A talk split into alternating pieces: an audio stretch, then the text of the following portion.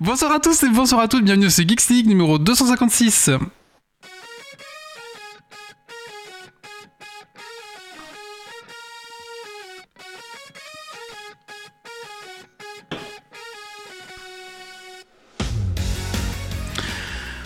Bonsoir à tous et bonsoir à toutes, bienvenue dans ce Geeks League numéro 256, enregistré ce 17 mars 2023. Ah bon, c'est la deuxième fois qu'on recommence parce qu'on avait oublié d'activer les micros. voilà. Bienvenue à toi dans ton podcast tech qui sur la frite et la bière. Ce soir dans Geeks League, nous allons parler des news tech. Ensuite, on va parler de la série Baraki, car on, reçoit, ce soir euh, euh, Pierre et Sylvain qui sont deux scénaristes de la série. Ensuite, on va parler de chouettes petits jeux pour euh, vous occuper vos temps de midi pendant votre, à votre boulot. On va parler des coups de cœur, coups de gueule et bien sûr un petit quiz spécial Baraki pour finir ce podcast. Voilà, alors installe-toi confortablement dans ton fauteuil de train, de voiture, de bureau et monte le son.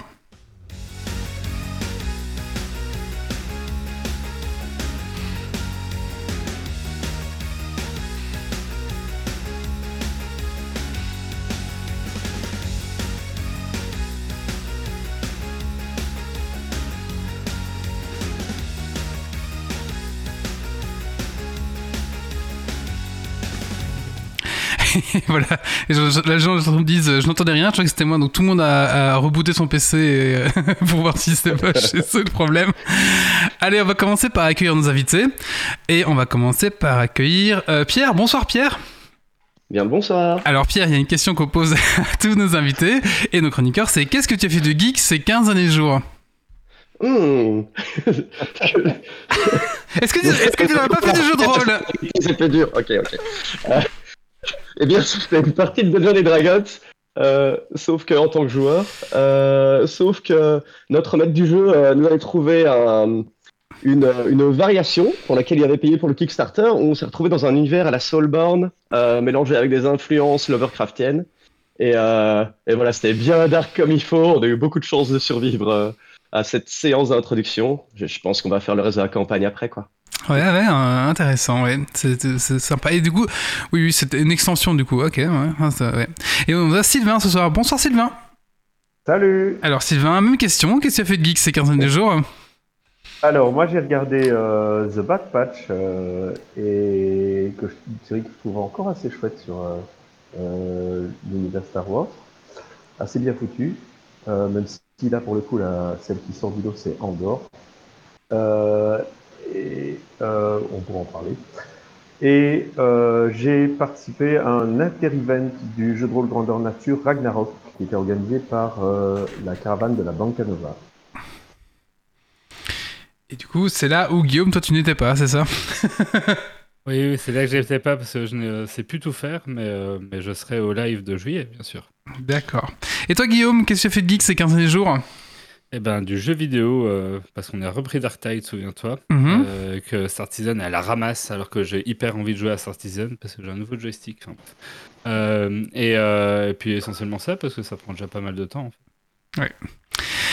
Euh, Nous avons Dergo ce soir. Bonsoir, Dergonic. Salut tout le monde. Alors, bah, même question, euh, Dergonic. Qu'est-ce que tu as fait de geek ces 15 derniers jours? Oh, beaucoup de choses, un peu de jeux PC, plein de Terraform, 70 to Die.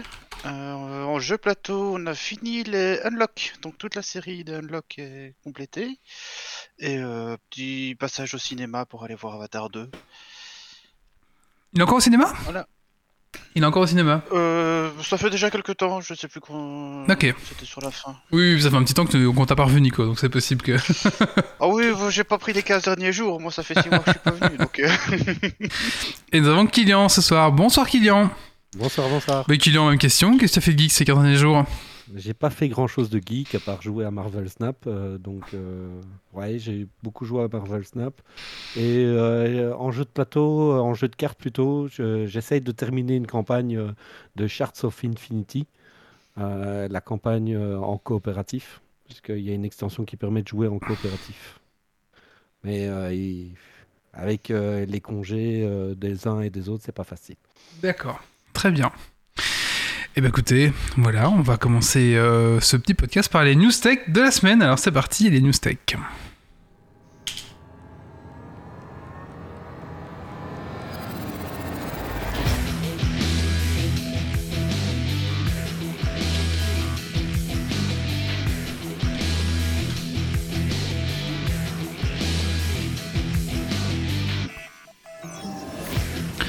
La puissance des géants.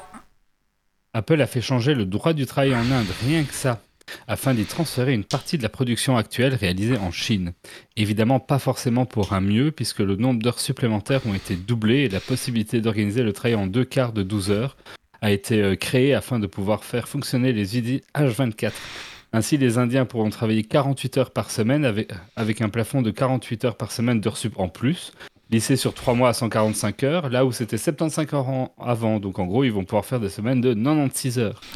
Une news euh, pas très joyeuse pour se rappeler le prix humain de nos objets préférés. Ouais, euh, et puis ils vont te faire ça euh, une couille et demie. ouais. Allez, news suivante. Diablo 4. Peut-être que si vous écoutez ce podcast maintenant, là, vous vous enfoncez dans les nuits sombres de Diablo 4. En effet, c'est la préouverture du jeu. Donc, euh, tout ce week-end, là, vous pouvez déjà jouer à Diablo 4 à condition d'avoir reçu un sésame de la part de Blizzard. Voilà, personnellement, je ne l'achèterai pas et je n'y jouerai pas tant que je ne serai pas sûr à 100% que Diablo 4 n'a pas hérité des petites saloperies de micropaiement de Diablo Immortel. Et j'espère qu'il a plus pris de son grand frère Diablo 2 que Diablo 3. Donc voilà, je vais vraiment attendre. Ah, c'est la file ce soir, on dit pour jouer. Bah voilà, euh, donc à mon avis, il n'y a pas grand monde qui va jouer. quoi, c'est quoi Chaque fois, hein, chaque le Blizzard, hein, c'est l'enfer pour jouer à leur jeu. Donc voilà, bah, moi je vais attendre un petit peu, du coup je suis pas pressé et je vais voir un petit peu, euh, ouais, voir un peu ce que ça donne quoi. Vous- êtes un peu Diablo 4, tiens, euh, Pierre et Sylvain? Vous êtes un peu Diablo ou pas du tout Diablo 2, moi donc. euh, Diablo 2, ouais, bah, ouais, d'accord, d'accord. ça remonte. Ah ouais, ça remonte Ouais, un peu. bah. Moi, c'est un, c'est un des jeux, je suis assez gamer, mais euh, c'est un des jeux auxquels j'ai jamais touché. D'accord, En fait. c'est un, c'est un style vraiment particulier. Ah bah on dit Ouais, qu'il y a le- le hack and slash, euh, ouais, le, surtout le 2 il était un peu plus hardcore. On dit qu'il y Et a ça joue en multi, euh, Diablo, au final Euh, apparemment, là, il y, a une- il y a une petite dimension euh, multi de temps en temps, ouais, apparemment. Je sais pas trop comment ça va, mais ouais. Il y a des événements, et des événements où tu te retrouves avec d'autres joueurs, après tu te retrouves tout seul. Enfin, je sais pas trop comment c'est gaulé, mais apparemment, ouais. Voilà. Euh, bah, news suivante. Vous le souhaitez, votre vœu est exaucé, ou pas? Wish, le fameux site d'arnaque de vente en ligne, avait été retiré des moteurs de recherche en France suite à une enquête sur la conformité et la sécurité des produits vendus sur la plateforme. Après plus d'un an euh, de négociations, la société a pris suffisamment d'engagement pour que la DGCCRF lève cette sanction. Par ce serait pas certain pour autant que je commande quand même chez eux. J'ai... Vous avez déjà commandé sur Wish, vous? Non, a jamais. longtemps. euh, fois. Euh, Moi, j'ai déjà commandé aussi deux, trois trucs. En général, c'est arrivé, hein, mais c'est des objets, euh, ouais. Ouais, j'achèterai pas des biberons sur Wish, quoi. des- Je crois que c'était des cartes Amiibo en NFT, ça. ça Ah ouais, c'est ça, ouais. Allez, news suivante. Le vrai métavers, c'est toujours là. Et oui, mener une double vie dans un monde, monde d'atomes et un monde de bits, euh, c'était la promesse de Mark Zuckerberg, mais c'est surtout la promesse de Second Life. hein. Vous vous souvenez Il y a un euh, monde de bits aussi, non Second Life un peu? Un petit peu aussi, oui. Euh, vous vous souvenez de Second Life? Eh ben, figurez-vous que ça marche toujours. Il y a toujours autant de monde, enfin toujours autant de monde. Il y a toujours des gens dessus. Et euh, ben là, ils ont fait une annonce. On pensait que le truc était un petit peu mort. Ils ont fait une annonce pour dire que bah, ça arrive sur mobile. Voilà. Donc euh, apparemment, la- la- la- le truc a été rework et ça va tourner sur mo- mobile. La plateforme va tourner sur mobile. Il faut savoir que ben ça a presque plus de 20 ans maintenant Second Life. Donc je trouve ça, je trouve ça dingue que ben, en fait le vrai métaverse il est là en fait. Ah, c'est fou, je ne serais pas du tout attendu à ce que ça sorte sur mobile, tu vois. bah oui, je sais pas, ouais. Après c'est vraiment vieux. que ça survive, moi. Bah ouais, ouais. Il y, a- il y y a un public, hein. Il y a un public, je pense. ouais. Apple Jedi Watch. Apple a breveté une nouvelle technologie permettant d'interagir à distance avec des objets par des mouvements de la main et des bras, grâce à des capteurs de mouvement euh, intégrés dans les montres Apple Watch. Du coup, euh, vous pourrez vous prendre pour un Jedi en allumant ou en éteignant vos portes, voire en ouvrant vos volets. Incroyable. Euh, je ne sais pas si c'est ce genre de tech qui vous intéresse. Ah bah si, attends, c'est incroyable. bah. Sauf si ça marche pas, tu vas faire comme ça, tu sais, mille fois ton petit geste, la vie. Je sais qu'il y a un conflit autour d'un objet du style euh, en baguette magique d'Harry Potter euh, qui devait sortir, euh, où tu faisais des sorts pour interagir avec des trucs. Puis il y a une guéguerre de droit Ah, autour d'Harry Potter qui fait que. bah, d'accord. Oui, pourtant, le baguette magique, c'est pas vraiment que Harry Potter, quoi, tu vois. ça ex- ça existait déjà un petit peu avant, mais bon. Ouais, après, il faut voir comment tu le brandes et comment tu euh, fais la Oui, c'est vrai que si c'est brandé à Gryffondor, hein, c'est sûr. Bah écoutez, il nous reste plus que la news IA, parce que maintenant, bah forcément, à chaque fois, on a des news qui concernent les IA, parce que c'est un petit peu le 2023 va être marqué sur les IA. Donc on nous a fait un petit jingle spécial euh, news IA maintenant, parce que euh, d'obligé quoi. Merci Patrick.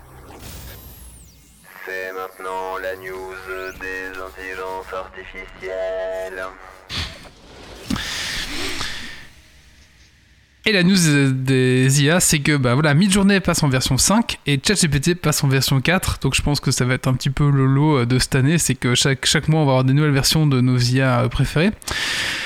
Euh, en gros, euh, Midjourney qui passe en version 5, on sait pas vraiment. euh, il gère mieux. il- est mieux, il est mieux partout. Apparemment, il gère un petit peu mieux. J'ai un peu testé et il fait toujours des mains à, à des doigts, enfin des mains à six doigts. un petit peu moins peut-être, mais en tout cas, il, il est toujours un petit peu, euh, un petit peu des petits soucis là-dessus. Par contre, les visages, c'est un peu plus facile, j'ai l'impression. Et Après, les mains à six doigts, c'est le genre de conneries dans des Photoshop euh, de magazines ou autres euh, qui se voient parfois. hein. ah, c'est vrai que parfois il y Ou a un des... bras en plus. C'est ou- vrai qu'il y a parfois ce genre de, de petits détails qui, qui, qui sont comme ça, ouais, c'est vrai. Et euh, ChatGPT 4, il faut la version payante, là, l'abonnement à 20 dollars si vous voulez y accéder pour l'instant. Euh, voilà, apparemment, il serait plus fiable, plus créatif et pourra bien sûr traiter avec plus d'instructions ouais, et pour un peu plus nuancer qu'actuellement. Voilà. Donc, Apparemment, on sait que t'as labo. Dis-nous ce que t'en penses. et je n'ai pas, j'ai pas l'abonnement encore euh, ChatGPT, j'ai l'abonnement mid-journée, mais pas de ChatGPT. Voilà. Donc voilà. Donc je, je, je n'ai pas encore pu tester. Et maintenant aussi, c'est intégré dans tous les. euh, comment c'est le Edge de Microsoft. Ouais. le- le Euh, dans. Excel, dans Ouais. Word aussi, ils ont intégré ça. Ouais, vous avez votre petit bouton euh, et, et du coup, ça call euh, du ChatGPT. Donc euh, ouais, je pense que voilà, non, c'est acté, Ah bah, c'est nous- vraiment. C'est vraiment. Pour ceux dans- qui ont connu, ça changera du trombone. hein. Ça va changer des trombones, ouais. D'ailleurs, ça fait 20 ans que le trombone a disparu. Hein. Disparu ou existé Euh, non, non, disparu. hein. Disparu. 20 ans Ouais, ouais, 20 ans. Hein. Eh bah voilà. Bah, écoutez, je vous propose maintenant qu'on passe à la rubrique des invités. Et on va parler euh, notamment de la série Baraki. C'est parti. Alors, petit jingle. Dans sa maison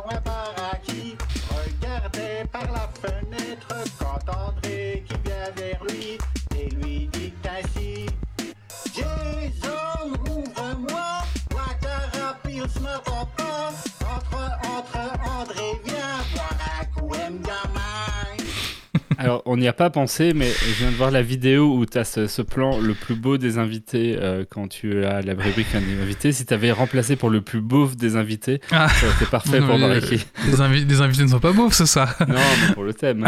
Alors bonsoir Pierre et bonsoir Sylvain. Donc vous avez tous les deux, euh, euh, euh, je trouve plus mon mot, pardon. Euh, vous avez tous les deux écrit, euh, scénariste, voilà, je ne plus le mot, euh, de la série Baraki, la série belge Baraki, c'est ça. Et aussi Sylvain, euh, tu es acteur aussi parce que tu fais un, un petit rôle, je pense, Bon, un petit rôle, je sais pas, oui, un rôle dans, dans la série aussi. Oui, oui, je joue le curé, oui. Oui, c'est ça. Je, je sais pas si Pierre, toi tu joues dedans, je, je, je me semble pas, mais peut-être que tu as fait un caméo alors. Alors, c'est un petit peu le jeu de Où est Charlie Si quelqu'un me retrouve, euh, il peut toujours mettre un message sur la page de la série. Ok, donc t'as, screenshot. donc t'as bien. Je suis là, Je donne quelque part. Je donne un indice, il est en, il est en licorne. Mmh. Il est en licorne, mais je- j'étais sûr que tout moi t'apparaissais en, en, ouais, en, en caméo quelque part, mais je t'avoue que j'ai pas, je- j'ai pas refait la série pour essayer de te retrouver. Mais écoute, si ça regarde à nouveau, je, le travail journalistique, alors. Bah oui, oui, excuse-moi, oui, pour oui. retrouver le- Ah là là. Tu as pu mettre Cécile sur le coup. Bon, très bien. Alors, ben, euh, alors, peut-être qu'on va commencer par les gens qui ne connaissent pas la série Baraki. Alors, en quelques mots, c'est quoi Baraki et de quoi ça parle cette série? Je sais pas si qui veut s'y coller, Pierre ou Sylvain? Vous battez pas. Tu veux y aller, Sylvain Ou- Oui, oui. Bah, écoutez, euh, Baraki, c'est donc une, la série, une série qui raconte euh, l'histoire d'une famille belge euh, de milieu assez modeste qui est confrontée à plusieurs difficultés, plusieurs problèmes et qui essaye de s'en sortir, on va dire, par ses moyens. Et ses moyens ne sont pas toujours ceux de monsieur et madame tout le monde. Quoi. Voilà, exactement. Et du coup, c'est une série euh, humoristique quand même, il faut dire, euh, qui est diffusée donc sur Netflix. Et avant, c'était sur le- la, la- la plateforme de, de RTBF, c'est ça? Oui, Voilà. tout à fait. C'était diffusé sur Ovio. Ovio, et, euh, voilà, c'est ça. ben, les, les dimanches soirs aussi sur Typique. Ah fait. oui, d'accord. Je regarde jamais la télé, donc. Ouais. D'accord, d'accord, d'accord. Et du coup, maintenant, euh, maintenant, pour les Français qui nous écoutent, euh, c'est sur Netflix, quoi. Donc, si vous voulez voir, euh, Voilà. euh, voilà, c'est sur Ovio du coup ou c'est encore sur Ovio aussi? Si, si, c'est toujours sur Ovia aussi en même temps. Parce que je crois que pour ceux qui n'auraient pas Netflix, il me semble qu'Ovio met pas de géolocalisation. Donc en France, je crois qu'on sait le regarder ou il y a une bêtise comme ça. À, Hmm. à essayer. Hmm, je suis pas sûr. On a un compte belge, je crois. Ouais, non, non, Ovio, Ovio, c'est- bloqué, oui, il faut, il faut, c'est géologue, ouais, c'est géologue. Bon, alors, euh, donc vous êtes tous les deux euh, scénaristes, de la, s- euh, scénaristes de la série, de la série, mais vous êtes plusieurs aussi. Combien vous êtes à, à avoir écrit la, la, la série? Euh, en tout, on est euh, pour la saison 1, on était 5. Ouais, donc il y a aussi Julien Vargas euh, qui joue le rôle d'Ivan, ouais, euh, donc un des rôles principaux, euh, qui est un des co-créateurs avec Peter Nilan. mhm. Peter Nilan qu'on peut retrouver dans le rôle du voyant en petit rôle et qui réalise des épisodes dans la saison 2, en fait. Ah oui, donc on en a pas parlé, mais la saison 2 a été tournée, enfin écrite et a été tournée, c'est ça? Ça a été euh, écrit, euh, les... on a commencé à écrire il y a deux ans, Ouais, la saison 2, d'accord, et euh, on l'a tourné de euh, fin de cet été à, je dirais, mi-novembre. d'accord. Euh, et là, elle est en fin de post-production. On arrive vraiment à la, à la phase de mixage. D'accord. On a passé les VFX, on a passé l'étalonnage. euh, On est en fin de production. Elle sera livrée 1er avril. Et du coup, ah, donc le premier euh, livré, ça veut dire qu'elle sera diffusée Non, livrée, ça veut dire, elle sera, non, non, non, elle sera pas diffusée euh, le 1er avril. Elle sera livrée aux chaînes euh, le 1er avril. D'accord. Et de là, et du coup, une... par la suite. D'accord, d'accord, d'accord. Et la diffusion, c'est déjà ou pas encore? Euh, on peut pas encore l'annoncer. Ah ok, d'accord, on peut pas dire. Très bien. Mais ce sera cette année-ci, ce sera en 2023. D'accord, d'accord, d'accord, très bien. Euh, alors, petite question, comment est-ce que vous avez développé l'intrigue principale de la série et quelle était votre source d'inspiration pour cette série? Ah. Euh, ben, les sources d'inspiration, on va dire que euh, avec les autres auteurs, on a quand même beaucoup parlé de, de choses qu'on connaissait. Mhm. Euh, on avait vraiment envie de mettre euh, à l'écran des gens et de, nos- de nos entourages, des amis, des, des proches, mais aussi des gens qu'on croise euh, dans nos qu'on a croisés dans notre jeunesse, qu'on a croisés dans notre quartier. C'est envie de montrer pour le public belge à la base, hein, parce qu'il n'y avait pas du tout de velléité de d'être d'être sur Netflix ou de le montrer au monde entier, même si euh, c'est chouette de pouvoir être effectivement diffusé dans d'autres pays de constater que ça touche aussi des gens. C'était vraiment parler de euh, d'un univers qui n'est pas euh, vraiment représenté euh, au cinéma ou, euh, ou, dans- et encore moins dans les séries. quoi. Et c'était. Oui, vas-y. Vas-y Pierre. C'était aussi dans l'idée euh, d'en parler sur un, sur un autre ton, où même si c'était de la comédie, il y avait beaucoup de tendresse quand même.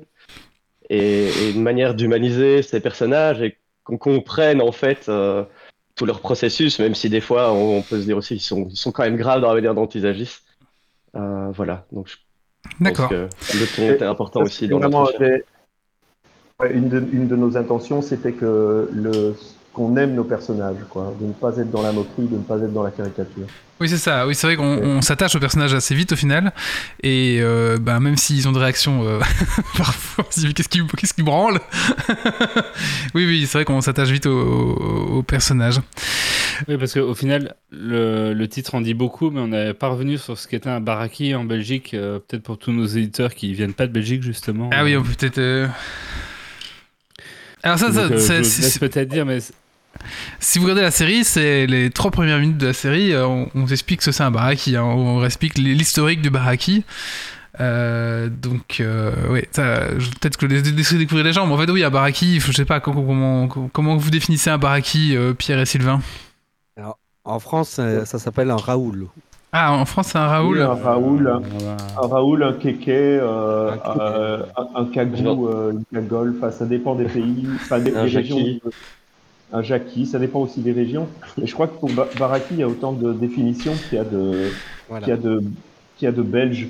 Parce que chacun a sa définition, une définition très différente du Baraki, même si on peut dire que, effectivement, au début de la saison 2, de la saison 1, il y a euh, on revient sur l'étymologie du mot et sur le fait que ça vient à la base des gitans, des forains, des gens qui habitaient dans les, les baraques, les caravanes, euh, et puis que c'est devenu euh, les baraquements des euh, premiers Mineurs. migrants qui sont venus travailler, des mineurs qui sont venus travailler dans les mines, qui étaient les Italiens, les Marocains, et ils étaient mis dans des baraquements qui, à l'origine, étaient les baraquements de prisonniers de la guerre, qui sont devenus leur maison, quoi. Hmm. Et puis au, au, au fur et à mesure, ben, ça c'est un, un terme qui s'est vraiment, qui est vraiment resté attaché aux classes euh, sociales de milieu populaire, euh, et évidemment qui peut avoir, à la fa- dans la façon dont c'est dit, euh, des connotations péjoratives ou parfois amicales. quoi. Ok.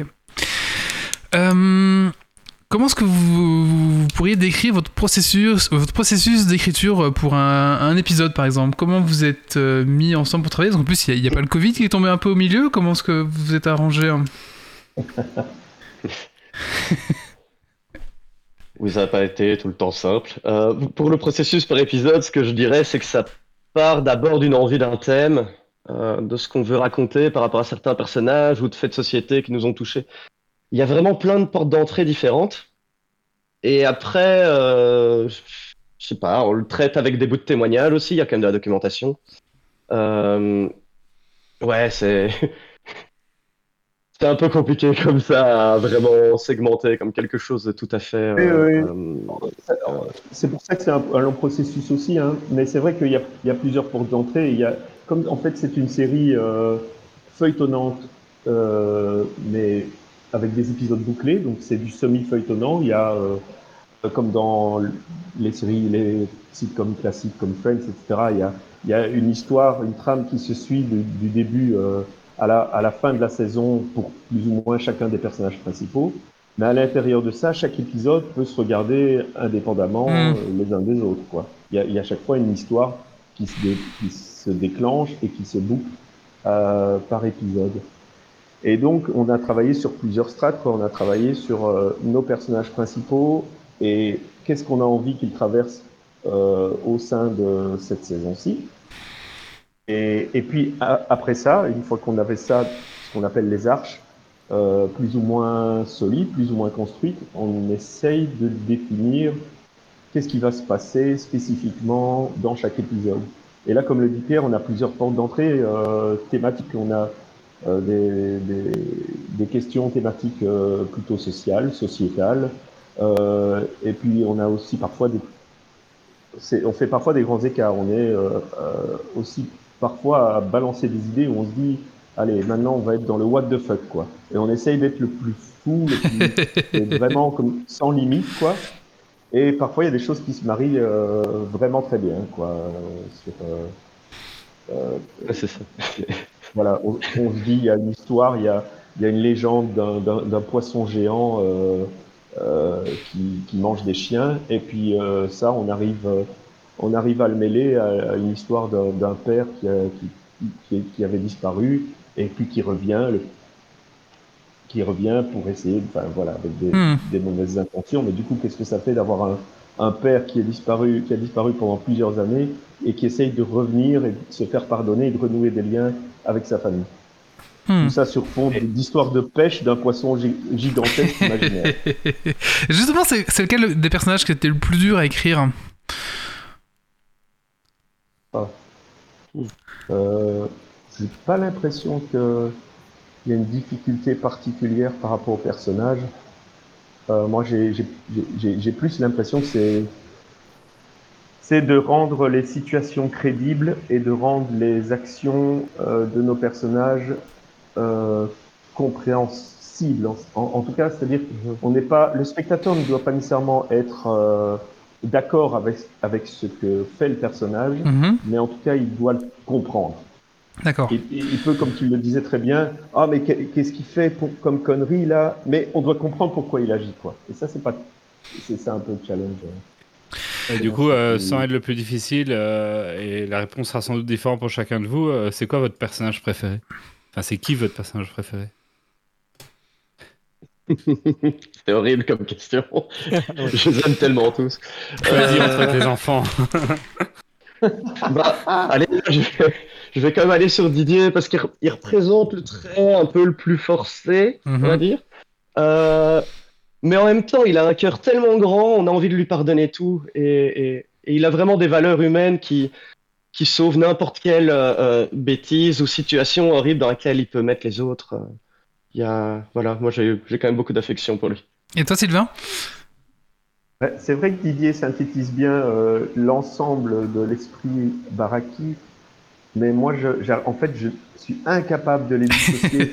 Euh, je crois que je m'ennuierais si je suivais une série euh, qui parle de- spécifiquement d'Ivan, de Didier, de Jess, de Larissa, de Cynthia. Je crois que c'est vraiment le fait, et c'est ça le grand plaisir qu'on a aussi à écrire, c'est qu'on est avec une famille d'une dizaine de personnages, un- Mhm. un clan, quoi, et que euh, si à un moment donné on cale sur un personnage ou quoi, on sait qu'on va de toute façon euh, trouver du, ouais, trouver du plaisir et euh, dans un autre personnage très très vite après et que voilà, on, on peut explorer plein de facettes différentes.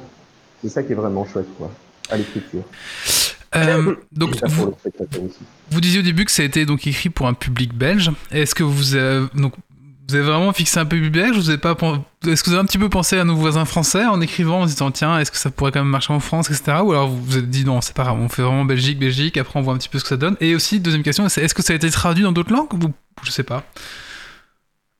C'est sous-titré, Sous-titré. en néerlandais, Mhm. euh, en néerlandais et en, en anglais, euh, je crois, et c'est diffusé aussi au- pour le moment. Voilà. Alors, Euh, pour le moment au, Lux- au Luxembourg et aux Pays-Bas. D'accord. J'ai un, un, un ami anglais pour euh, l'anecdote qui s'est fait au français de Belgique en regardant avec les sous-titres. Ah. Le plan avec Baraki, ça peut exister aussi. Ouais. Je pense que ça parlera, parlera au nord de la France, hein, parce que c'est jamais que des Belges qui s'ignorent. hein. Oui, oui. Et là aussi, j'ai d'assez bons retours, effectivement. Euh, nord de la France, Bre- des Bretons aussi que je connais. euh, il y a... Ça a pas mal voyagé. Vous avez des retours quand même euh, de la part de Netflix, vu que maintenant c'est sur Netflix. euh, Alors- ils vous disent alors, été- Ouais, ouais. Euh, Netflix est très, très, euh, euh, euh, on va dire, très peu bavard. Euh, ils gardent leurs chiffres, ils gardent leurs infos, etc. Et ce qu'on sait, c'est qu'ils sont contents. C'est-à-dire, c'est. Non, non, mais c'est important. Oui. C'est-à-dire qu'ils ne regrettent pas leur, leur choix. Euh, on, on- on est complètement dans leurs attentes, euh, si, si ce n'est si plus.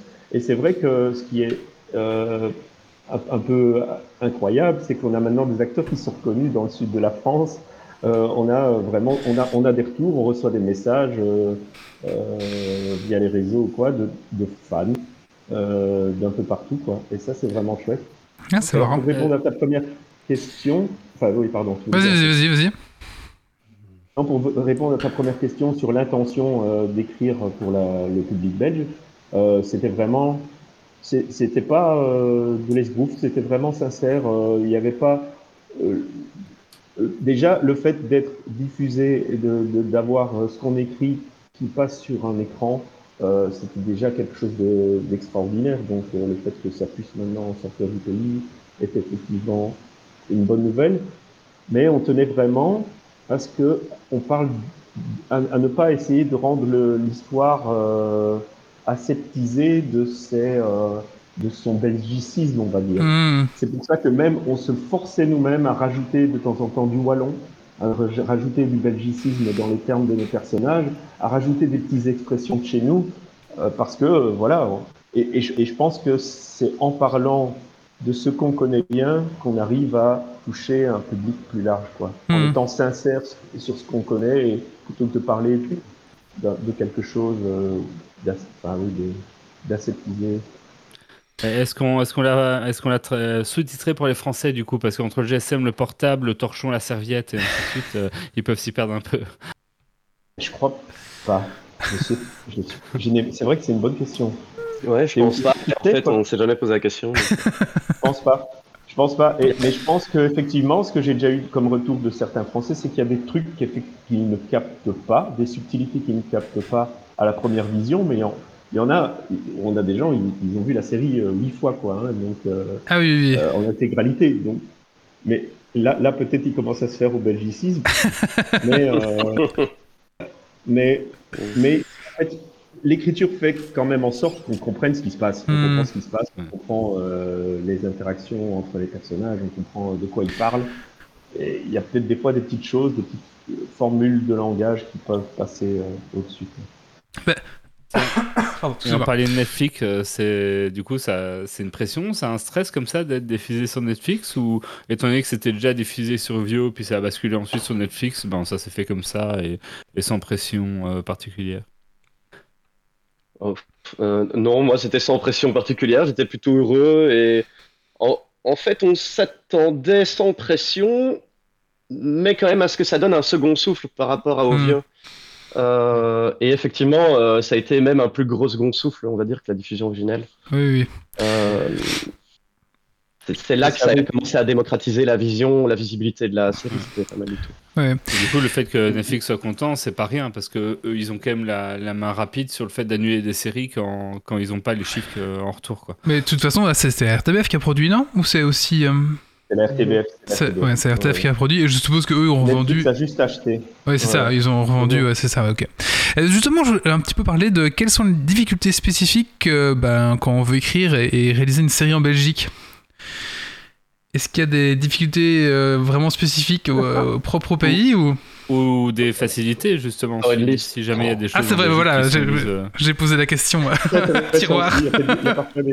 Mais vous avez, euh, vous avez deux heures ou euh, on, a, on a tout le temps du monde nous.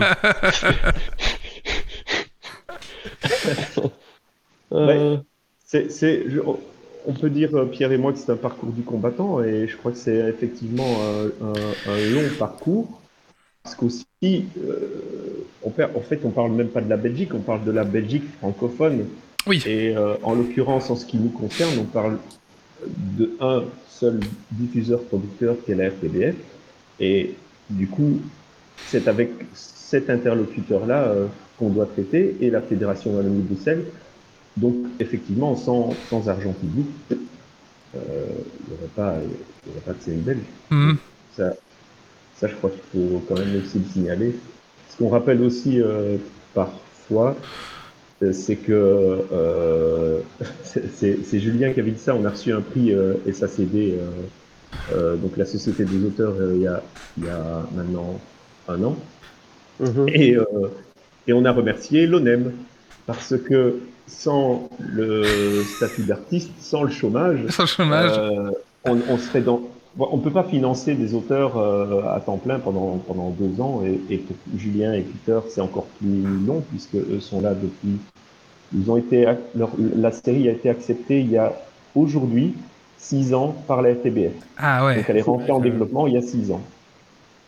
Voilà, mais ils n'avaient pas un salaire de temps plein, ils avaient un, un- il, y a, il y a une poche d'écriture, un forfait qui est là, et soit vous êtes des génies et euh, en trois mois vous avez euh, écrit euh, vos 20 épisodes, et si vous êtes des débutants comme c'est notre cas, enfin c'était notre cas il y a, il y a quelques années, Mm. euh, dans, dans, enfin, c'est notre première série, bah, d'office, voilà, et la, la poche reste la même, il faut juste la partager et essayer d'être intelligent, quoi. Et combler ce, qu'on ne peut pas combler pour remplir un frigo, payer un loyer avec, euh, avec le statut d'artiste. Ça, c'est.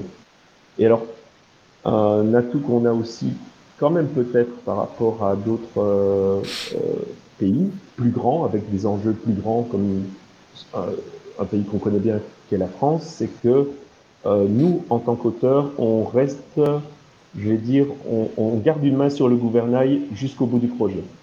Et ça, c'est quand même quelque chose de précieux.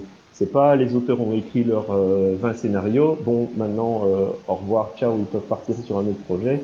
Et, euh, et après, il y a derrière des réalisateurs qui réécrivent tout, ou, ou une chaîne qui décide de- d'enlever des trucs, etc., de, de supprimer des personnages. Ça, c'est précieux. C'est quand même un avantage. Oui, du coup la vision d'auteur reste présente euh, jusqu'au bout. quoi. Ouais. Et même, ouais, même jusqu'au montage, vous avez encore euh, le mot à dire, c'est ça? Ok, intéressant, ouais. Oui, Tout à fait. On reçoit, on reçoit les, toutes les phases de montage, on, on les reçoit. on les commente. C'est un vrai travail, quoi, puisqu'en plus on est quatre, on essaie un peu d'harmoniser euh, nos, nos- nos voix pour ne pas que les monteurs et les réalisateurs la, la chaîne, hein, la, la, la FTBF, reçoivent 15 000 retours différents. Essayer d'avoir le débat Euh, avant que ça crée un débat de l'autre côté, quoi. Ouais. Comme Ouais. ça, au moins, c'est clair d'une d'une seule voix. Est-ce qu'il y a des choses que euh, vous avez écrit et vous vous êtes dit non mais ça on peut quand même pas le faire Ah. Pierre, il, il veut- Il y, a- il y a un sourire qui vient d'en dire long, là, va falloir, euh, va falloir expliquer. Je ne dirais rien, c'est dans, un placard à idées, euh, à, à idées dont on ne doit pas parler, parce que soit, soit, le, soit on ne fait pas euh, justice au sujet, soit on se rend compte que, euh, bah voilà, sans faire exprès, on est peut-être un peu trop euh, début des années 2000 dans, dans certains petits points d'humour, quoi. Voilà, ça arrive, c'est normal. Dans l'idée que quand tu es dans un brainstorm, il n'y a jamais de mauvaises idées au début, mais il faut se rendre compte quand, euh, voilà, faut pas pousser. Donc il y a un tiroir de la honte avec des, des sujets qu'on... Ben, les sujets, Ah bah, je ne mais- sais pas. On a quand même été, on, on- on va quand même parfois loin. hein. Mhm, Et mhm. vous verrez en Mhm. saison 2, il y a des, on ne sait pas toujours, euh, on ne sait pas vraiment censurer. Euh, on j'ai pas l'impression. Pas Ok. ce que t'en penses, Pierre. Euh, non, je vais dire que des fois c'est même. euh, Enfin, c'est- pas dans l'idée que c'est trop graveleux ou que c'est. euh, on, on se rend compte vraiment que par exemple un sujet est trop important euh, euh, pour être traité en peu d'épisodes ou en un seul et que, euh, et que du coup ça donne une vision complètement euh, stéréotypée de ce qu'on voulait raconter. On n'arrive pas à raconter ce qu'on veut en fait. Euh, je, je peux, je vais rester vague, je suis désolé, c'est de la saison 2.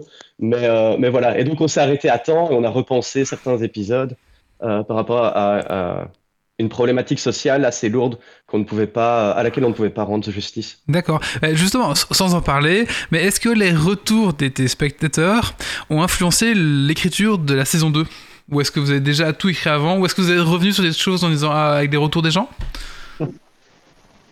Ouais, le truc, c'est que vu les, le calendrier d'écriture, on était déjà quand même très loin. D'accord, ouais. Euh, quand on a dans l'écriture de la saison 2, en tout cas pour ce qui était des grands thématiques et des arcs des personnages, on sont arrivés les, les premiers retours. euh, de... Donc non, j'ai pas l'impression qu'on s'est laissé euh, influencer. Euh, même au contraire, euh, plutôt euh, encouragé dans le bon sens du terme par euh, les des gens.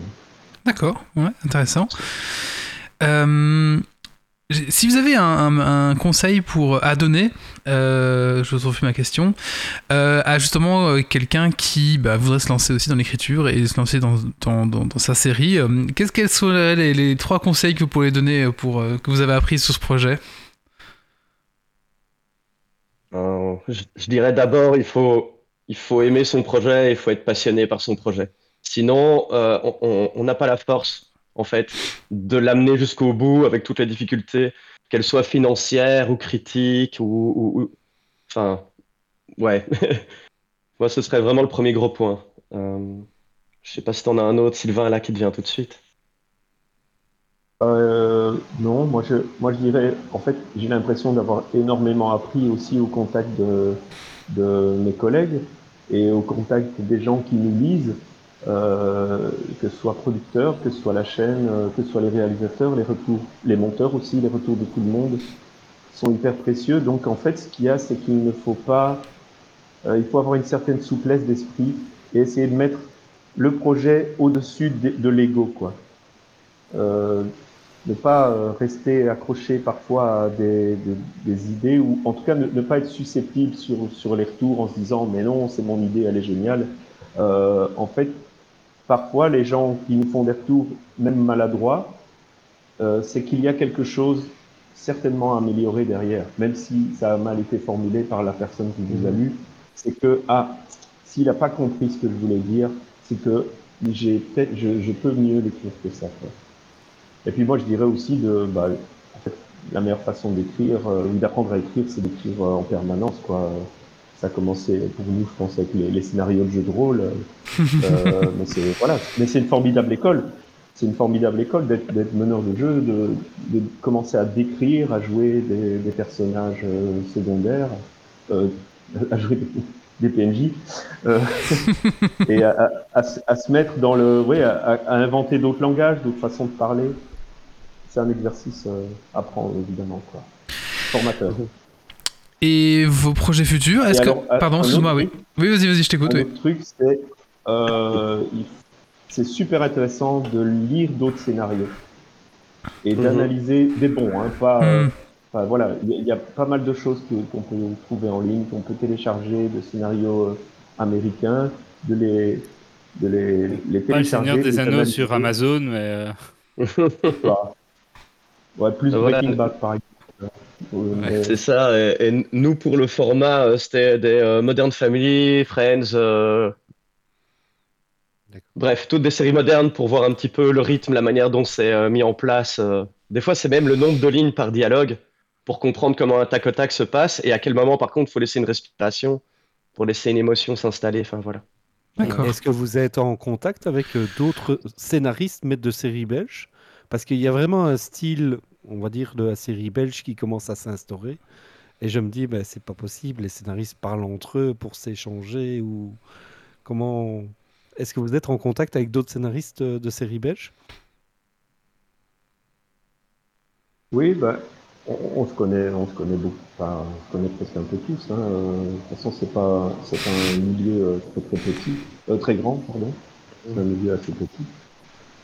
Euh, donc oui, on connaît les autres. Alors après, sur le, le fait qu'il y ait un ton, euh, moi, mis à part le fait que toutes les séries belges manquent de financement et d'argent, je sais pas si on est, si Baraki est comparable nécessairement à Pandore ou à ou à La Trêve, ou à euh, Des gens bien, là, pour celles qui viennent 1985, celles qui viennent de sortir. Mais euh, non, par contre, ce qu'il y a, c'est que on est quand même une famille d'auteurs très et de d'acteurs très liés au théâtre. Et euh, j'ai l'impression que, en tout cas pour nous, sur les auteurs, on est on est quand même euh, euh, la plupart comédiens de formation. Et ça aussi, ça, je pense que ça, ça aide à, euh, quand on écrit, à déjà se placer dans le travail du, de ce- la personne qui va interpréter le personnage. Quoi. Hmm. Ok. Dans un travail presque de mise en scène, de, ton, de langage, etc. Ça, ça, ça nous a aidé en tout cas sur certaines choses. euh, c'est des familles qui se mélangent, quoi. Donc euh, il y a beaucoup d'acteurs de notre série qui, qui jouent dans dans enfin, dans d'autres séries belges euh, et, euh, et, et qui jouent sur les planches. Et donc euh, ouais, c'est je trouve ça riche de pouvoir aller voir ce qui se passe ailleurs. Je trouve ça toujours enrichissant pour notre écriture. Pour les gens qui ne se rendent pas compte, un tournage, ça demande combien de personnes euh, derrière la caméra? Enfin, derrière, bah, de dire l'équipe technique, et etc. C'est combien de personnes? Hors, hors acteur, quoi. T'es quoi, 35 35-40 En équipe Je crois que ça dépend des jours. Euh, oui, S'il y a deux a- caméras, par exemple. il y avait- ben, il y a eu, il y a eu des jours où euh, on était encore euh, une centaine, quoi. Si, si vous voyez les- la, la saison 1, euh, l'épisode des Macrales, donc avec les sorcières, ben, c'est à peu près 60 figurants, plus, Ah oui. euh, plus le catering, etc. Donc euh, oui, il y a des jours où on est 80, mais il y a des jours aussi où on est peut-être 30 euh, en équipe B, 20. Ok. Donc Ok. c'est- très variable, ça va dépendre des, ça va dépendre des scènes à filmer et ça va dépendre de si on est en équipe A ou en équipe B, parce qu'il y avait souvent deux équipes. Euh, Il y avait une équipe B qu'on appelle B parce qu'on travaille sur les plus petits, euh, les plus petits plateaux ou les plateaux les, les décors les moins compliqués avec les scènes les moins compliquées, même si parfois euh, l'équipe B a dû faire, a dû faire des miracles. Et Ouais, ils ont fait des petits miracles, donc je leur, je leur mets juste un gros cœur si jamais ils nous regardent. Mais voilà, l'équipe B, j'ai vraiment, euh, j'ai vraiment kiffé être derrière le moniteur avec eux et, euh, et voir toute la créativité avec le peu de moyens euh, qu'on a déployé, quoi. C'était vraiment cool. oui, parce que le- le- tout, ce, que- tout ce qui était décor, c'était c'était une vraie maison ou est-ce qu'il y a eu des, est-ce qu'ils ont refait une fausse maison? Comment ça s'est passé? Comment vous avez trouvé les lieux en fait? Euh, C'est une vraie maison, Ouais. mais redécorée entièrement. D'accord. Oui, c'est une maison qui était en vente, qui a été vendue. Et il y a eu un arrangement entre les producteurs et euh, les acheteurs qui fait qu'on a pu louer la maison pendant tout le temps du tournage et la décorer euh, selon nos goûts. Forcément, maintenant, elle n'a plus rien à voir. Je sais pas pourquoi, il n'aimait pas le papier peint. Euh, non, elle a été entièrement refaite. Je crois, voilà. je crois qu'ils l'ont mise par terre juste après le tournage, en fait. C'était revendu pour construire un beau truc bien moderne. hein, derrière. Ouais, je suis pas Je sais pas s'ils ont tout mis par terre, mais en tout cas, ils ont fait là où il y avait le parking euh, avec la voiture et euh, le Ok. baraque pierre de lait, tout ça. il y a- Maintenant, c'est tout reconstruit. Et bon, je, je vais- de toute façon, voilà, je vais pas spoiler ce qui se passe. Pour ceux Oui, qui oui, pas oui. vu la saison Ah 1, oui, mais la. Pardon. Voilà, on a quelque chose qui. et oui, oui, euh, et on a, on a quand même une équipe déco et une équipe euh, accessoiriste euh, de feu, enfin, comme toutes les équipes techniques euh, euh, qui nous ont fait des décors euh, à partir de rien. Le home, c'était pas du tout un home. Le home, donc ça c'est dans l'épisode euh, 7 où euh, Gisèle, la mamie des boules, c'était à la base nos locaux de production. Et puis, comme on était en plein Covid, bah, les homes nous ont fermé les portes les uns après les autres. Et il a fallu faire de, des locaux de production un home. Donc, euh, en même pas une semaine, ils ont, ils ont, ils ont décoré le truc. Et puis, euh, on a ajouté quelques personnes âgées et ça, ça fait le pas, quoi. Alors, parce qu'il y a- aussi les costumes, puis il y a aussi les voitures. Alors, les voitures, qui a été euh, faire. euh, ou... Est-ce que vous avez recustomisé des voitures ou est-ce que vous avez été sur le bon coin acheter euh, les voitures euh, qui vous intéressaient? Il les avait peut-être déjà. Ou les avez peut-être- Ouais, est-ce que c'est vos bagnoles? C'est les nôtres. C'est nos bagnoles, en fait.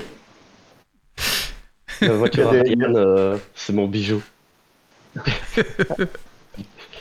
Il y a des, il y a des repéreurs en fait euh, qui, euh, qui ça c'est tout un travail de, de producteur, de directeur de production et, et de son équipe qui mettent des annonces, qui appellent des gens et ça dure et ça dure et ça dure et puis voilà, qui, qui, qui sont sur les forums de tuning à essayer de trouver les gens qui seront disponibles pour venir un jour, deux jours, trois jours euh, perdre leur journée avec nous quoi. C'est vraiment ça. Hmm.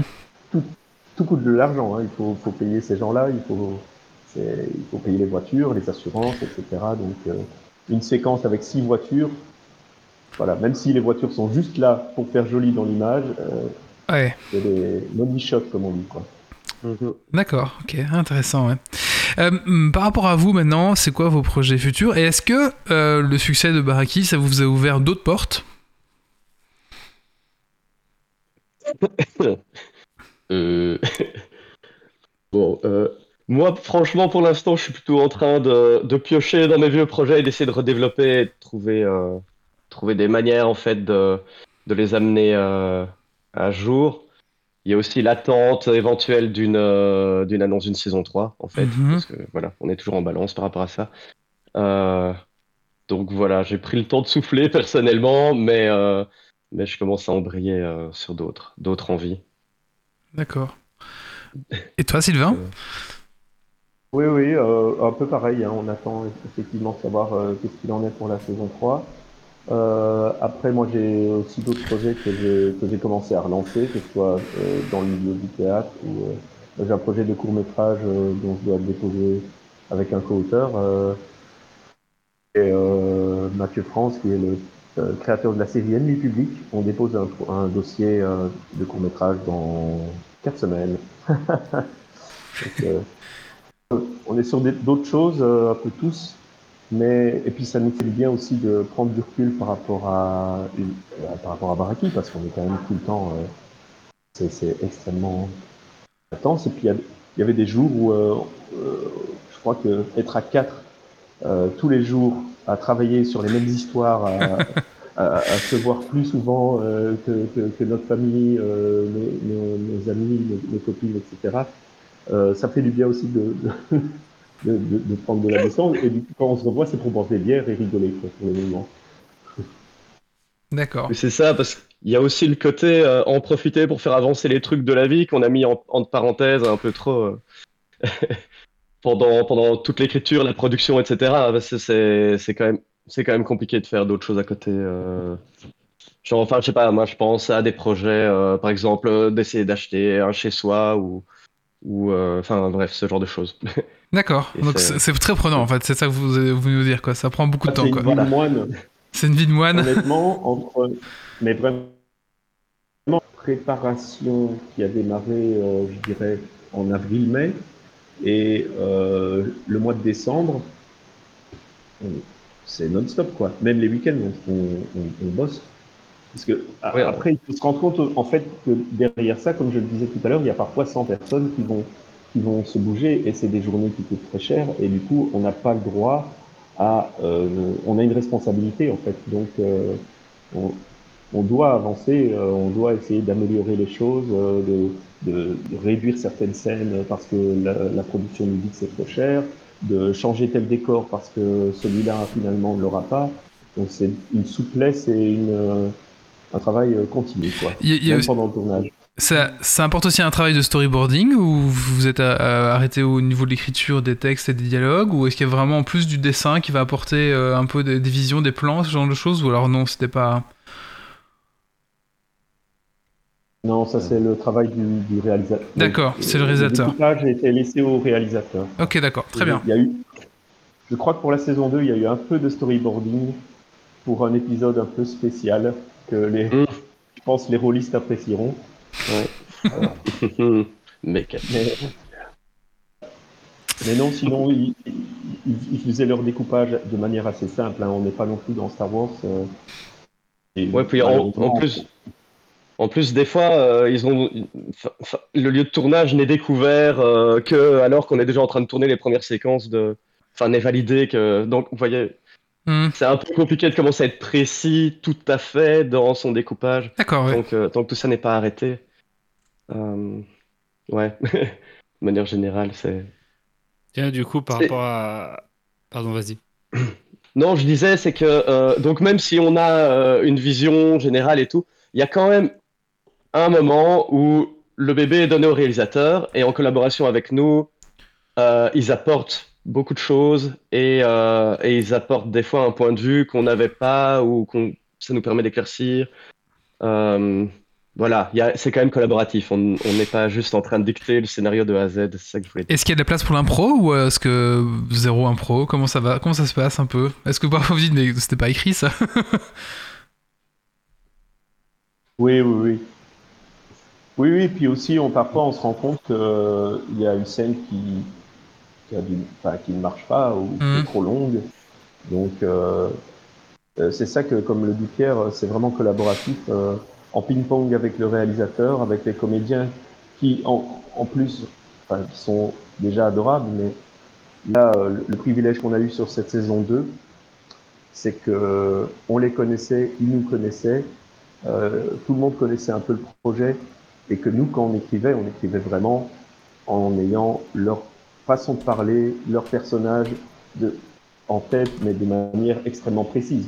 Comme évidemment jamais on l'a eu euh, en saison 1 avant le tournage. C'est que là, on écrit pour Didier, pour, pour Yvan, pour Jess, on les entend. Et ça, c'est ouais, un vrai plaisir. Et, et du coup, on sait que certains aussi ont, ont des capacités d'improviser, euh, d'aller. Quand, quand, y avait, quand on avait la place, quand on avait le temps aussi, il y avait de l'impro, bien sûr. Oui, dans la, dans la saison 1, je vais dire même que, en fait, la manière dont les acteurs ont, ont, euh, absorbé leur rôle et, l'ont retransformé, nous l'ont offert, l'ont interprété, quoi, tout simplement, euh, ça a enrichi le personnage, quoi. C'est vrai que d'un coup, il était moins abstrait, c'était plus que, ce n'était pas plus que des lignes de dialogue dans un scénario on se, rendant- on se rendait compte qu'il respirait, qu'il avait un certain type d'accent, on pouvait rajouter des tics de langage. Euh, ça m'est arrivé d'avoir euh, euh, Laura Sépul qui joue Cynthia qui vient me voir et me dit, après la première répète, mais en fait Cynthia elle dirait jamais ça, tu t'en rends compte avec elle, on écrit vite quelque chose de nouveau, c'est Ok, d'accord. Mais vous avez, vraiment passionnant. vous avez écrit en, conna- en, en savant, en sachant, en savant. vous avez écrit en sachant qui allait réaliser, qui allait jouer les, les personnages déjà tous? Ou est-ce qu'il y avait des inconnus ou la plupart étaient déjà affichés euh, Alors, pour la saison 1, pour la 2, bah, pour les personnages principaux, Ouais. oui. Après, après, tous les nouveaux personnages secondaires, etc., sont arrivés plus tard avec le casting. Mais, mais euh, on a assez vite euh, eu les premières séances de lecture de, de première version de scénario, version numéro 2, version numéro 3. Et il faut savoir, enfin, il faut imaginer que pour un épisode, euh, en, en général, le scénario a six versions, à peu près. Euh, selon, enfin, il y a des V3.4, V3.5, etc. Boum, gros chamboulement, hop, on passe à la V5. Donc, euh, euh, oui, oui, il y a, on, on avait quand même eu le luxe de pouvoir un peu travailler avec eux, les entendre lire les histoires, même si c'était parfois trois mois avant le tournage et qu'on a beaucoup réécrit euh, par la suite. Et on a eu aussi trop peu, mais quand même quelques séances de répétition euh, pour les réalisateurs avec les comédiens, mais où chaque fois, à chaque euh, répétition, il y avait euh, des auteurs qui étaient là. Et c'était les réalisateurs qui choisissent les scènes qui leur semblent un peu complexes, un peu compliquées, ou en tout cas qu'ils ont envie vraiment de, de répéter.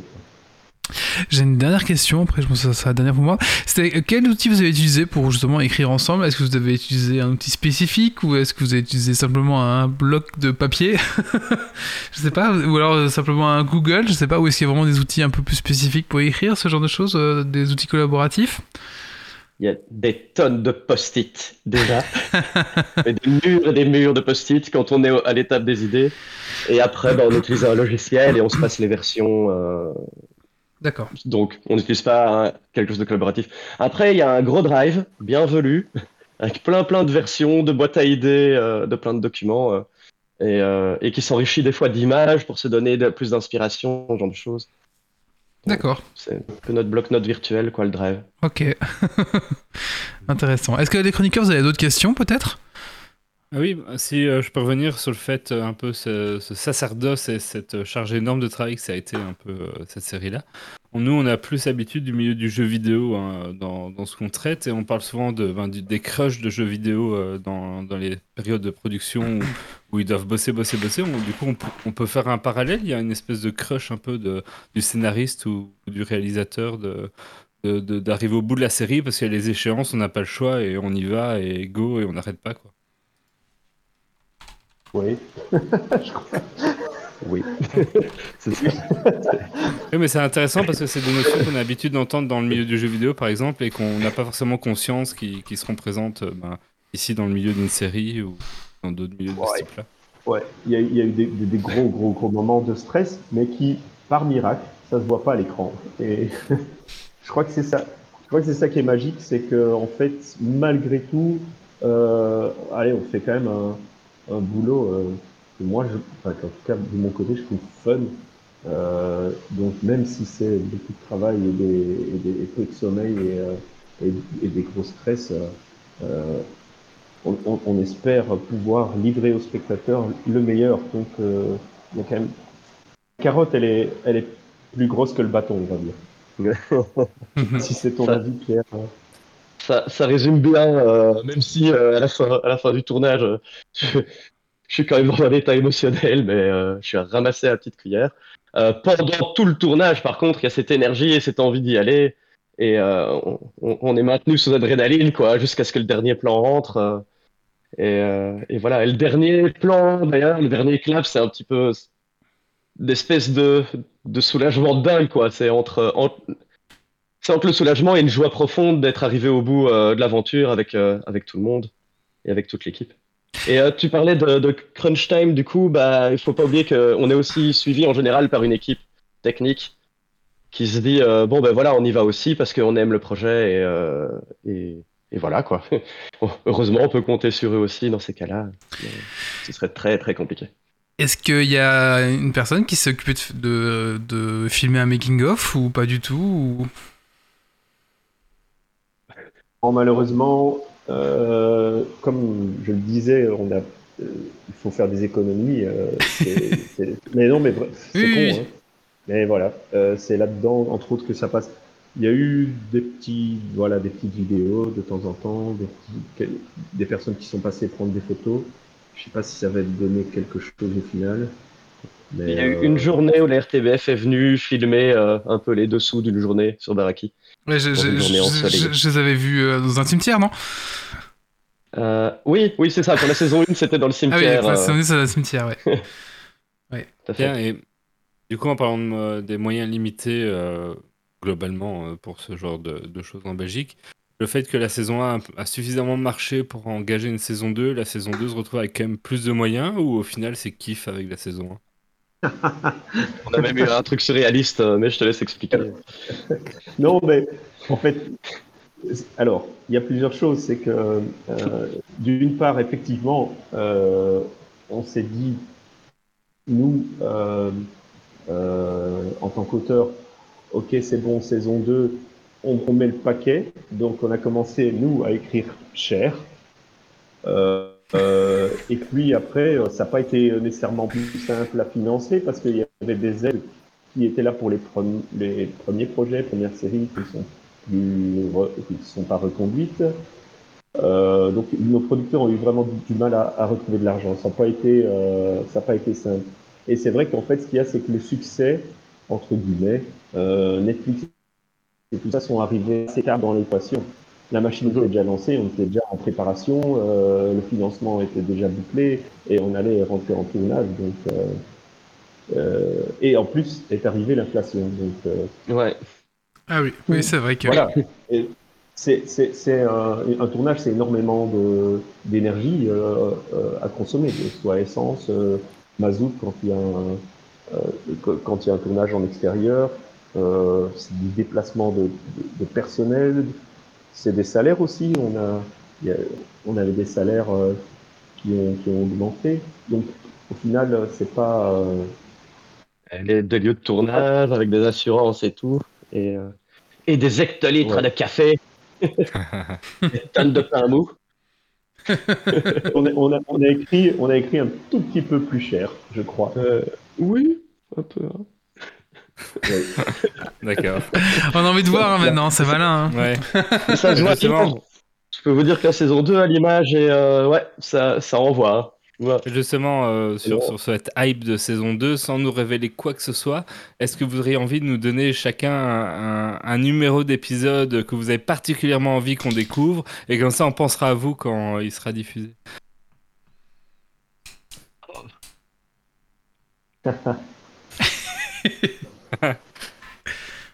Vous n'êtes pas obligé hein, si c'est trop compliqué. Bah, L'épisode a- avec les rôlistes. oui, c'est ça. Pour être plus direct dans la question. Ouais. Euh, Est-ce que vous voulez être spoiler ou pas? Ah, moi je pensais pas spécialement en spoil. Hein, Juste un numéro. Ne serait-ce le, le cinquième épisode ou euh, le. Ouais, voilà. Oui, commencez à le regarder à, par- à, à- à partir du cinquième. Euh, 5, 6 et on verra par la fin.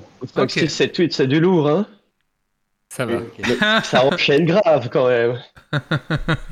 En tout cas, il y aura, Gérer la- saison 1, il y aura des animaux, euh, il y aura des chihuahuas, euh, il y aura, des de animaux. drogue, il y aura des flingues, il y aura euh, ouais, presque Mm. le, le même genre d'ingrédients, mais euh, euh, remis à d'autres sauces. Il y aura des slams.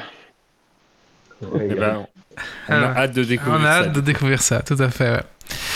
Euh, bah écoutez, je pense que. de vous le faire découvrir. Ah bah franchement oui, là, ouais, je, je serai au rendez-vous. En tout cas, personnellement, en tout cas, oui, je serai vraiment au rendez-vous. Ouais. Je vous propose maintenant qu'on passe. euh, bah, Guillaume vous a préparé un petit quiz. Euh, euh, Baraki justement. Et donc, bah, on va, on va lancer le, petit, le petit quiz. Alors, c'est un petit quiz un peu spécial, c'est ce qu'on appelle le Dragon Quiz Point. Donc, les gens de la chatroom, vous pouvez participer si vous voulez. Euh, la personne qui aura le, dans la chatroom qui aura le plus de bonnes réponses, bah, repartir avec un jeu. Et on a oublié de. Ben voilà, on vous donnera le jeu demain parce qu'on a oublié de, de le préparer. Mais en tout cas, il y aura un jeu, euh, une clé Steam à gagner. Donc, euh, voilà. Allez, je vais lancer le petit jingle du quiz et puis, euh, puis on se lance après avec Guillaume.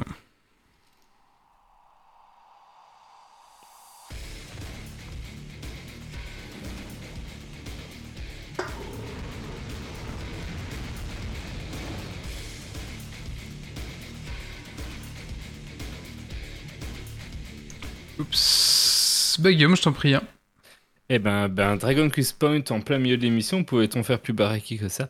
Euh, Donc, euh, c'est, j'ai fait un petit quiz. euh, Il y a une grosse dizaine de questions sur le thème de baraki. Donc, comme d'hab, hein, c'est au premier qui répond correctement qui a le point. Je laisse Dergonic compter les points avec les invités, tout le monde et la chatroom. Euh, je décline toute responsabilité. hein, ça ne... Voilà, c'est Baraki. Euh, on a fait ce qu'on a pu parce que le thème n'était pas évident pour trouver des questions. Et, euh, donc voilà, il y a peut-être quelques pièges aussi, mais vous ne ferez sans doute pas, pas avoir. Et si vous avez même bien écouté l'émission, il est possible que certaines choses aient déjà été dites pendant l'interview. Bah, commençons tout de suite, et ça, ça a déjà été dit. Quelle est l'origine du mot baraki? Qui répond en premier Euh, L'origine bah, C'est les gens qui vivaient dans les baraques. C'est ça, c'est les gens qui vivent dans les, les forains, dans les roulottes, dans les baraques, et c'est de là que vient ce, ce mot.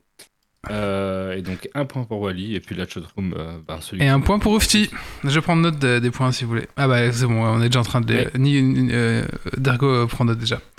On a notamment parlé de la France euh, euh, avec un peu les, les synonymes de baraki, euh, mais ça se dit un peu dans plein de coins du monde et euh, il y a une expression un peu proche du mot baraki, mais plutôt dans sa version moderne, c'est-à-dire dans, dans son interprétation moderne, pas dans son interprétation d'origine. Et ce serait quoi en québécois? Un beauf? Un beauf, ce serait ouais, plus en France, pour le coup. en québécois. En québécois. Alors, selon, selon, selon Wikipédia, j'ai trouvé ça là, euh, ça vaut ce que ça vaut. En québécois euh... Euh... Je sais pas moi. Un forain? Non, non, on est plus dans les- la version beauf, la version plus euh, moderne de l'interprétation. Euh... bon. Là, je connais pas bien moi. quoi. C'est un truc genre... Euh... euh, J'arrive pas à faire l'accent canadien, mais c'est un truc genre... Euh... Un redneck? Vous Cali... laissez, euh, américain. Des non, pas un redneck. euh, Calibout de, de maison en bois. non, je vais vous le donner. Mais euh, ils, ils ont le mon oncle euh, qui a l'air d'être leur version un peu du beauf et ainsi de suite. C'est. Euh, Mon quand oncle. ils l'utilisent euh, de, de, de, de, de manière un peu péjorative. Alors, Ah, il peut être aussi utilisé euh, un peu gentiment, mais. C'est quoi C'est mon oncle ou mon Mon oncle oncle. euh, Mon oncle, Ok, d'accord. mon oncle, en un mot. vois, c'est, c'est l'oncle relou euh, qui parle Ouais, tout c'est ça. qui se bourre trop vite la gueule aux fêtes de famille. Là. voilà, ça drôle. Très bien. Euh, Je savais pas. Alors, Baraki, indépendamment de, de sa signification belge, c'est aussi le nom de ville dans certains pays. Est-ce que vous pouvez me donner un pays pour lequel c'est un nom de ville? Ah, Vas-y Les Pierre. invités peuvent jouer. hein, Vas-y Pierre, si tu sais, tu balances hein. Tunisie Ah, Tunisie, je l'ai pas trouvé. mais, Algérie, euh, je crois. Algérie, oui, c'est Oui, ça. c'est ça. Algérie. Oh, un, Dieu. un point. Un point pour toi. Bien joué Il y a Algérie et Oh il y avait là. aussi la Pologne qui ont une ville qui s'appelle euh, Baraki. D'accord. Il y a Aaron Black qui proposait Portugal, mais c'est pas Et bien. au...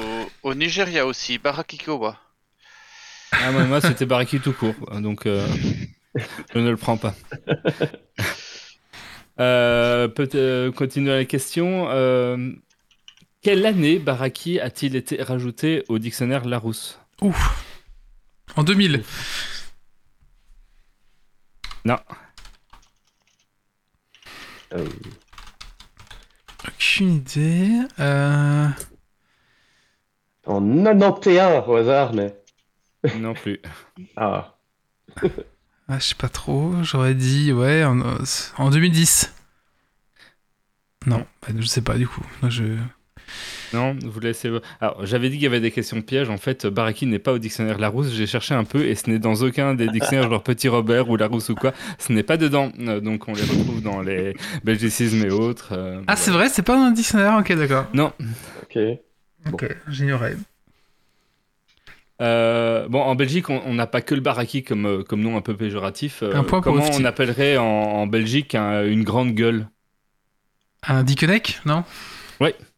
Un point pour dans, dans les trucs qui ont, qui ont fait de la télévision, enfin du, un film en l'occurrence, et un peu dans le même ordre d'idée. Est-ce qu'on vous fait la comparaison avec Dickeneck d'ailleurs, tiens? Euh, pour nous, c'est pas une influence, mais on a fait la, la comparaison de l'extérieur, quoi, on va Mhm. dire. Et je peux imaginer pourquoi de l'extérieur, euh, la, la référence paraît, enfin, le parallèle paraît euh, facile à faire. Oui, oui. Ouais. Après, je pense qu'on on est quand même un peu plus euh, Plus tendre avec nos personnages, va Oui. chercher un peu plus de subtilité dans leur, euh, Oui, oui. dans leur réaction et dans leur vécu, voilà. Je- suis d'accord. Je suis d'accord. Tout à fait. Euh, Et un point pour alors, FT encore. euh, C'est le titre d'une chanson. Qui a chanté la chanson Baraki? Baraki. Il y a une chanson On Baraki. apprend des choses. Il y a une chanson qui s'appelle Baraki. Je sais- Il y a une chanson qui s'appelle Baraki. C'est un Belge. C'est un, un. Oui, Lams. Bien. C'est un rappeur belge du nom de Lams, en effet, qui a, qui a, qui a chanté ça. Bravo. Ah, mais ouais, t'avais envoyé le clip, Sylvain, sur le WhatsApp un jour, je crois, non? Un an, non, ce truc, même pas. Hein. Ah oui, c'est assez récent, je crois, mais je j'ai pas le, récent, la date en tête. euh. Mais je, je cherchais un peu. En fait, en toute honnêteté, en cherchant ça, je me suis dit, il y a bien, il y a bien un chanteur belge qui a chanté, chanté un truc sur Baraki. Et, euh, et je m'attendais à trouver une, chanson genre Jean-Luc Fonck ou quoi, mais en fait, euh, pas. Euh, il a fait une chanson à l'RTBF euh, un peu en pensant à vous, mais il cite pas le mot Baraki dans la chanson, donc euh, ça ne comptait pas. Euh, parce que c'est dans une émission où il, il- il parle justement de la série. Ah bon? Jean-Luc Fonck?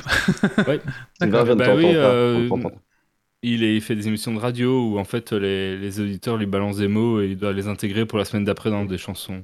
D'accord. Euh, alors, euh, question suivante. Attention, là, ça va vraiment être une question de rapidité. À quelle ville belge associe-t-on le plus le mot baraki? Euh, Charleroi. Alors, Charles, je sais plus qui a, pas, qui a dit ça en premier. C'était euh, Non. peut-être euh, Kylian, c'est c'est- c'est- non, c'est peut-être Sylvain, non? Je- peut-être Sylvain. Bon, euh, Yeah, allez, point à Sylvain. Et, euh, et en fait, euh, je n'avais pas de bonne réponse. J'ai décidé que la première réponse donnée serait la bonne et que la personne qui l'aurait donnée se débrouillerait avec ce qu'il avait dit euh, comme ville. Savez, moi, Euh, euh, le, le vrai, 3, J'aurais choisi Charleroi aussi. le top 3 c'est Charleroi, puis Liège, et puis après euh, on voit quoi. ça doit être ça. Euh, alors, euh, évidemment, hein, comme d'hab, Dragon's Spawn, euh, Internet est autorisé, mais il existe un livre à couverture jaune parlant des Baraki. Je veux son titre et son sous-titre. Baraki pour les nuls. Ah, c'est que c'est jaune en plus, Baraki. Ouais. L'encyclopédie du Baraki. Et le De sous-titre l'art de vivre en jogging en buvant de la bière. Tout à fait, un point pour toi. Oh, ça existe. Voilà, donc je pense que si ce livre vous ne l'avez pas, il faut que vous le rajoutiez à votre euh, bibliothèque de- d'auteurs de, de la série euh, Baraki. on- Je on- trouvais on le titre beau. lu- On l'a lu et puis on l'a mis à la poubelle, pour tout dire. Ah, il est pas bon Ah bah, euh, D'accord. Moi je trouvais en le fait, titre beau, je me suis arrêté là. Il est quoi? Il est méchant? Très méchant. Ah. Ouais, c'est très moqueur, très méchant. C'est genre le Baraki est un profiteur des allocs qui va au qui passe sa vie Ah, au CPS. d'accord. Oh, allez, je, je caricature, hein, mais euh, c'est un peu lourd. D'accord. Pas donc euh, n'achetez pas ce livre. Pas notre délire. Mais on l'a on, on- on l'a lu quand même parce que voilà, il faut, fallait quand même euh, renseigner un peu euh, sur ce que. Voilà. Mais. en tout Ah. voilà, On vous a pouvez parlé- l'acheter. mais, euh, Non, mais je trouvais le titre beau de l'art de vivre en jogging. Euh, qui a eu le meilleur score à l'IMDB entre Dickeneck et Baraki? Holy shit. Bah, je dirais Baraki du coup. Allez, un point pour Wally. Et oui, c'est Baraki, vous avez 7,2 alors que Dickeneck n'a que 7 6,8. Bravo à vous. Et voilà. On Je n'aurais pas gardé la question si ça n'avait pas été vous qui gagnez. Ouais, c'est ça. J'ai créé 42 comptes avec un bot et euh, j'ai fait 5 étoiles. Non, je pense que c'est mérité. Euh, c'est- ça, ça fait plaisir. Un point pour Alors, en dehors de dire Araki avec un E, il y a une autre forme de féminin de Baraki. Quelle est-elle? Baracress? Oui, pour Wally. Il est au taquet sur le sujet. Alors, euh, toujours un peu dans les, dans les traductions euh, du monde, euh, quel serait le mot anglais pour Baraki? Et on est plus dans la traduction euh, du, du terme initial, on va dire. Moi, je sais. Vas-y, dis-le hein, si tu sais. hein, Vas-y. hein. Redneck? Redneck Non. Non, c'est américain ça. Ouais. américain, mais est-ce que c'est. Sinon, c'est Chav. Chav Ah, moi j'avais pas celui-là, Oui. mais si tu es sûr de ton coup, je te donne le. Euh, moi j'avais gypsy comme terme, Ah, Gypsy, oui. euh, qui se Ah rappelle oui. du baraki dans son sens le forain et, Pour, pour les manouches. et Ouais. personne du voyage. Ouais. Bah, je t'accorde le point du coup pour, euh, pour, euh, pour la peine. Alors il reste deux petites questions. Euh, là, allez, aux questions de rapidité, c'est le premier qui me donne trois synonymes de baraki. Enfin, trois, trois mots similaires. Groseille. Euh, Ça peut être euh, de, de pays limitrophes, ça marche. hein. Groseille, Jackie, Kike. Allez, un point pour Kylian. Il s'est donné sur cette question-là. Et alors, euh, parce que parce qu'on est quand même là pour balancer, hein, euh, Wally, tu m'autorises à poser la dernière question. Oui, vas-y, vas-y, vas-y. Selon Wally, qui est le plus baraki des chroniqueurs de Geeks League? Ah, Mais ça, ça, ça dur pour les. Pour les, les- ça, c'est juste pour les gens, les, les gens de la chatroom. C'est bien, il n'y a aucun chroniqueur qui ose répondre. Alors, les chroniqueurs, c'est qui le plus baraki des chroniqueurs? Et parce que France Wally. En plus, il m'a posé la question, genre en douce, c'est euh, une soirée comme ça, genre. euh, J'avais pas compris, moi. Je te dis après pourquoi c'était. Non, Ah, mais non. Ouais, Nico, il- a- personne ne veut se mouiller. Son, son grand ami de cœur, Titi, euh, parce que parce qu'on sait bien qu'il me prendra pas mal. Et qu'on lui offrira une bière si c'est le cas. euh, pardon. Donc, gros big up à lui. Et donc voilà, c'était le petit Dragon Kiss Point du Baraki. Euh, je voulais aussi poser la question à quel timecode de la série euh, Baraki est dit euh, dans le premier épisode, mais j'ai oublié de vérifier. Donc je ne poserai pas cette question. Ça arrive assez vite, hein, non hein? Oui, j'imagine, mais comme j'ai pas la réponse. Oui, ça arrive assez Voilà, j'espère que ça vous a plu. Euh, c'est pas un thème évident pour trouver des infos parce que maintenant, quand on baraki sur Google et qu'on cherche des infos, on tombe sur trois pages de la série des Belges baraki euh, avant de trouver toute autre chose. Donc euh, voilà. Alors pour les points, euh, donc euh, Doc 3 points, Wally 4 points, Dragonic 2 points, euh, Sylvain 2, Kylian 1, Oufti 2 et Iron Black 3. Donc Iron Black, tu remportes un jeu. Euh, on te le MP euh, ce soir ou demain. Donc euh, voilà, tu peux venir sur le Discord de Geeks League et on te donne tout cela. Voilà, félicitations. Euh, on va clôturer ici le podcast. Bah, J'aimerais encore remercier euh, chaleureusement ben, Sylvain et Pierre. Merci à vous d'être venus par- participer avec nous à, à ce podcast. C'est super, super intéressant. Et ça faisait un petit moment que j'essayais de vous avoir. Et puis bon, bah, c'était au milieu du tournage de la saison 2, donc j'ai bien compris que c'était un peu compliqué. Oui. Bon. Sur, sur les 5 heures de sommeil, on aimait bien les garder pour dormir. non, mais Sy- Sylvain m'a dit, ah, il y a peut-être moyen entre deux trucs et tout. Et puis bon, j'avais bien compris que c'était un petit peu trop euh, compliqué. Je pense que Sylvain a freeze parce que là, il ne bouge plus. Ou alors, il, il est rentré dans. C'est sa, c'est sa pause préférée. Ça vous- Je le connais. bon, voilà. Ah, alors. Mais merci à vous euh, de nous avoir reçus. Mais ah, bah, écoute, euh, Merci plaisir. d'être venu. plaisir partagé. Et puis bah, du coup, on a très hâte de voir la saison 2. Et pour ceux qui ne connaissent pas, bah, allez vite vous ruer sur Netflix et regardez la saison 1 de Baraki. Franchement, vous avez passé un très très bon moment. Voilà, bah écoutez, on va clôturer ici ce podcast. Merci eh bah, Pierre et Sylvain. Merci aux chroniqueurs et merci aux gens de la chatroom. Et on se retrouve dans 15 jours pour le prochain Geeks League. Et on reçoit non pas un, non pas deux, non pas trois, non pas quatre, non pas cinq, mais cinq euh, créateurs de jeux de rôle belges qui vont venir un petit peu nous parler ben, du coup euh, de jeux de rôle en Belgique. Et du coup, on va essayer un petit peu tous ensemble de, de ce joyeux bazar. On va essayer un petit peu de parler des jeux de rôle justement euh, en Belgique, particulièrement en Belgique. Quoi. Donc ça si vous êtes amateur de jeux de rôle, ça va être très très intéressant. Ah, Les chroniqueurs vont déjà essayer d'en placer une parce que vu les invités, euh, Ah avis, oui. pas beaucoup l'occasion. Alors, alors, par contre, ouais, les, les créateurs de jeux de rôle, ils parlent beaucoup. Donc en fait, on peut les laisser. et Nous, on n'a même pas besoin d'animer. On va, on- tu lances, tu les présentes et puis tu peux aller boire ta bière. euh. et après, on peut laisser le podcast tourner. euh, c'est- Ils vont faire l'émission tout seuls, je crois. Allez, rendez-vous dans 15 jours. Merci encore à tous et bah, surtout, ne, lâchez rien. Ciao à tous. Bye bye.